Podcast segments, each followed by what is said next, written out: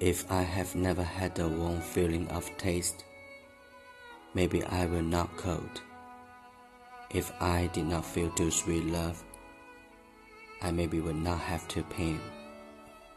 If I did not encounter the Taipei girl, if I have never not left my room, I would not know. I was such a lonely